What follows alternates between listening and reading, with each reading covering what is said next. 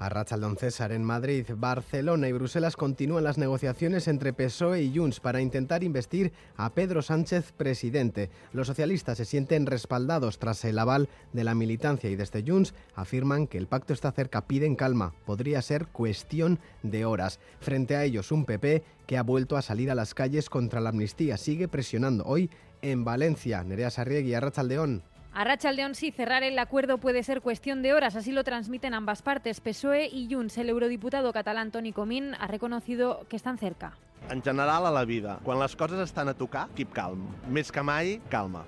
Tras el frenazo del viernes, las conversaciones de este fin de semana han acelerado la negociación y hoy por hoy nadie descarta que Pedro Sánchez pueda ser investido esta misma semana. El PSOE hace frente a las críticas escudándose en los resultados de la consulta a sus militantes. Santos Cerdán. Los y las militantes del PSOE de toda España están con Pedro Sánchez. Ha votado el 60%, el 87% avala las negociaciones con los independentistas, pero la derecha calienta cada vez más el ambiente.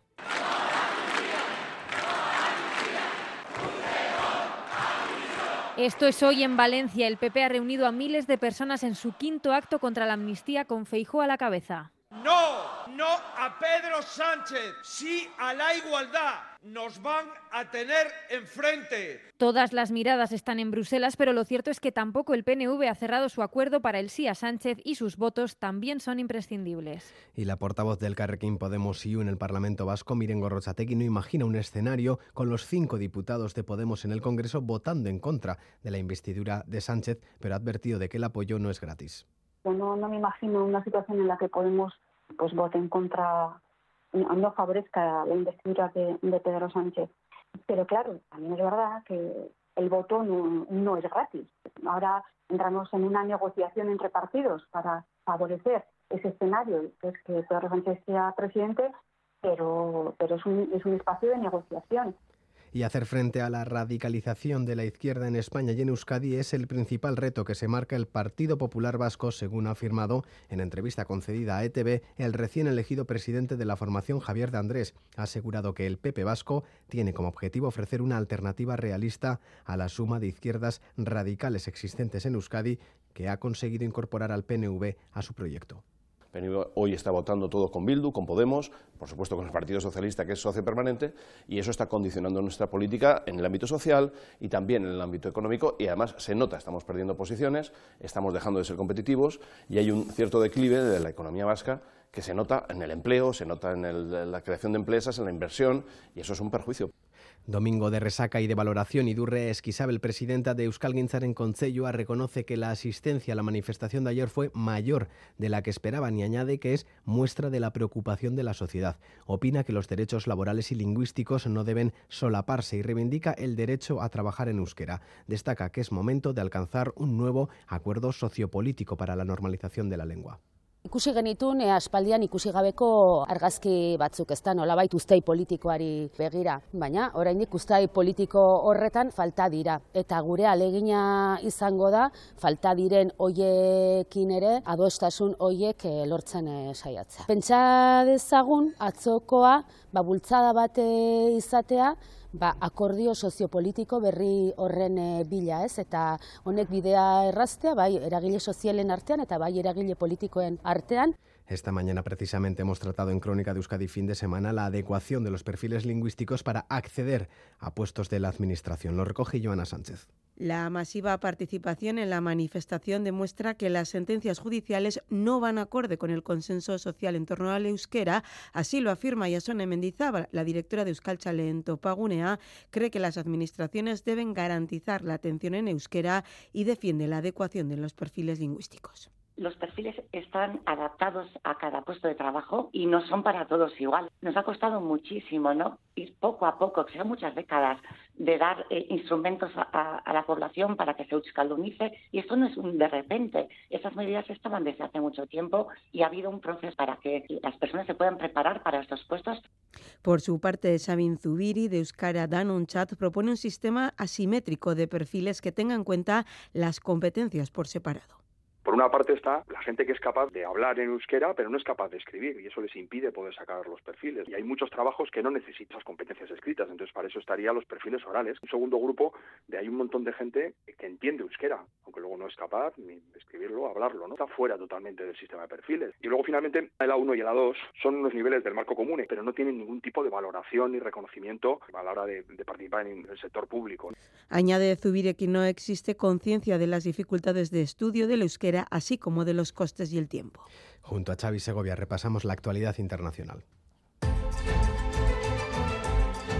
Israel ataca un nuevo campamento y varias ambulancias que obligan a cerrar el paso de Rafah. El gobierno de Netanyahu continúa con su ofensiva contra los palestinos. En las últimas horas atacaba el campamento de refugiados de Al-Maghazi, asesinando a más de 40 personas y dejando decenas de heridos. Además, varios barrios de Gaza habrían sido bombardeados, según algunas fuentes, con fósforo blanco, sustancia prohibida por la Convención Internacional. También varias ambulancias han sido atacadas, lo que ha obligado a cerrar el paso de Rafah. Los israelíes y el mundo se rebelan contra Netanyahu pidiendo su dimisión. Miles de israelíes se manifestaban ayer frente a su residencia para mostrar su rechazo. Según una encuesta, más de tres cuartas partes de los israelíes es partidario de que Netanyahu abandone su cargo, un malestar que va creciendo especialmente entre los familiares de los 242 secuestrados. Berlín, Londres, Washington o París han sido algunas de las capitales que se han echado a la calle para protestar por los bombardeos y asesinatos de Israel. Javier Solana cree que la solución de Israel pasa por crear dos estados. Lo decía en Más que Palabras de Radio Euskadi, donde el secretario general de la OTAN recordaba el abandono de esta crisis desde los acuerdos de Oslo. La solución, según el secretario de la OTAN, deberá implicar a todos, decía, y pasa por dos estados con una capital compartida en Jerusalén que hay que hacer un esfuerzo para volver a los dos estados y ahí tenemos que hacer todos el esfuerzo, el mundo árabe, los americanos, los europeos, a que la salida de este problema es una salida dos estados con una capital conjunta que era Jerusalén el aeropuerto de Hamburgo sigue cerrado por la presencia de un hombre armado que mantiene retenida a su hija. El suceso ocurría ayer por la tarde cuando el hombre de 35 años invadía la pista con su coche disparando al aire en dos ocasiones y lanzando varios cócteles Molotov. El aeropuerto continúa cerrado y sin operaciones, afectando ya a miles de pasajeros. La policía continúa negociando con el secuestrador que retiene a su hija de cuatro años. Los agentes no descartan que se trate de un problema por la custodia de la menor y confían que todo se solucione sin problemas. Hoy es 5 de noviembre, Día Internacional de las Personas, Personas Cuidadoras. La asociación Ascudean ofrece recursos para facilitar su trabajo y también para cuidar su salud física y mental, además de visibilizar la realidad de los cuidados. Joana Sánchez. Silvia Blanco cuidó de su madre junto a su padre. Ahora cuida de él. Para ella, la visibilización es importante. La asociación Ascudean concienciará en los colegios sobre los cuidados un cuento que se llama Alas al viento y que va a intentar en primaria, los niños de segundo y tercero de primaria, explicarles un poco lo que es un cuidador. Tengan un poco de conciencia porque cada vez la vida es más larga, tiene que ser un poco más visible para toda la sociedad. Hasta que no te toca, no entras en ese mundo, de lo que supone, de lo que tienes que hacer, del esfuerzo, de las trabas que tienes. Entonces creo que es muy importante y en ocasiones la residencia es la única solución, un recurso escaso y de difícil acceso hay un momento cuando las capacidades cognitivas ya no funcionan, tiene que estar atendida por personal especializado en un sitio especializado y un 24 de diciembre tuvimos que decidir que se la llevaran porque no podíamos más, no podíamos movernos. Estaba aquí todo el día la ambulancia, todo el día la policía para levantarla. Hicimos todo lo imposible para poder tenerla en casa. Reclama Silvia sobre todo que se agilicen los trámites para las ayudas y recursos una lista de espera de dos años que pasa como con la evaluación de dependencia. Para conseguir un recurso es tan farragoso todo el tema de papeleo, de que te hacen dar mil vueltas. Llevas dos papeles y te piden otro. Un grado de invalidez cuesta como tres meses y para cuando te lo dan igual pasan seis, que ya es tarde. En lo que va de año, 1.300 personas han fallecido en Euskadi esperando recibir la ayuda de la dependencia. Y el coro de voces graves Suar, el único representante vasco en el certamen internacional de masas corales de Tolosa de este año, ha resultado ser el gran triunfador, Orgenitu Rioz. El mejor coro en polifonía. Y el mejor en folclore. Pero hay más, Suar no solo ha ganado en las dos modalidades en las que ha concursado, también ha recibido la mayor cantidad de puntos por el conjunto de su actuación.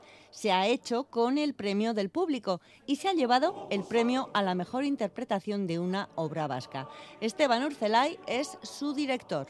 Pues sí, pues sí, han sido cinco, si no me equivoco. Los dos primeros en Polifonía y Folklore, el, gran premio del, festival y aparte el mejor premio, o sea, el premio a la mejor interpretación de una obra vasca y el premio del público. Satisfecho con los premios que además les abre la puerta del Gran Premio Europeo de Canto Coral que se celebrará el año próximo en Bulgaria. Esteban Urcelay. El año que viene en, Varna, en Bulgaria, en el Grand Prix, que digamos que sea una especie de Champions Coral, donde se reúnen los ganadores de, seis certámenes eh, internacionales por toda Europa. Y bueno, ahora ya manos a la obra preparando aquello. Suar estará en la Champions de los Coros el próximo año, pero antes, esta misma tarde, cantarán para los de casa, a las 7 en la Iglesia San Francisco de Tolosa. Y terminamos con la previsión meteorológica de Euskalmet. Recuerden que estamos en alerta naranja por riesgo marítimo costero hasta las 3 de la tarde. Yolanda Rillaga, Racha León. A Racha León, por la tarde tendremos algunos intervalos nubosos que hacia el anochecer podrían dejar algún chaparrón, sobre todo cerca de la costa, pero en gran parte del tiempo va a seguir seco. El viento soplará del oeste o noroeste, por momentos molesto, pero bastante menos intenso que ayer, y las temperaturas máximas se van a mover entre los 15 y 18 grados. De cara a mañana lunes, apenas esperamos cambios. La mañana va a ser más soleada y por la tarde podría llover algo. Las temperaturas, eso sí, van a bajar, así que empezaremos la semana con tiempo más Terminamos aquí, César. Más noticias a las 3 de la tarde. Arte.